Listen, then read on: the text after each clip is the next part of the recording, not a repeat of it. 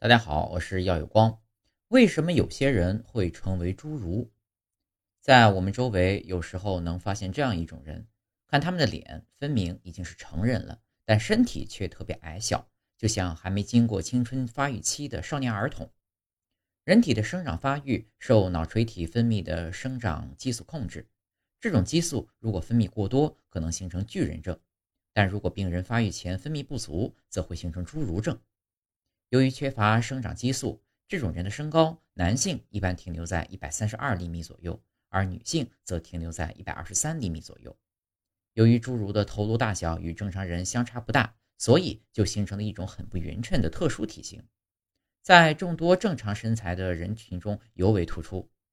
侏儒的智力虽不会受到影响，但这种体型对生活和工作带来许多不便，同时也会在心理上产生巨大的压力。